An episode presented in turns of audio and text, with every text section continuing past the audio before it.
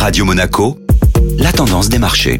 La tendance des marchés avec la Société Générale Private Banking. Bonjour Aurélie Lombardo. Bonjour Eric. Les principaux indices européens ont timidement rebondi en séance hier. Après avoir débuté l'année en territoire négatif, les marchés européens ont repris quelques couleurs. L'indice parisien CAC 40 a clôturé en hausse de 0,50%. Il a notamment été tiré par Alstom qui a rebondi de près de 2,50% après une chute de 10% mercredi à la suite d'une recommandation défavorable. L'équipementier ferroviaire a annoncé la signature d'un contrat de plus de 500 millions d'euros portant sur la conception et la réalisation d'un tramway de nouvelle génération en Arabie Saoudite. Les investisseurs ont été attentifs à deux statistiques américaines. Les créations d'emplois dans le secteur privé sont ressorties en hausse pour le mois de décembre à 164 000 après 101 000 en novembre.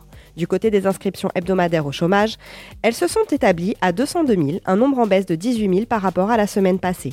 Ces publications sont venues renforcer les doutes des investisseurs sur le calendrier et l'ampleur des baisses de taux de la Réserve fédérale américaine. Les rendements souverains ont donc logiquement continué de grimper sur la séance. Bonne journée à tous. Société Générale Private Banking Monaco vous a présenté la tendance des marchés.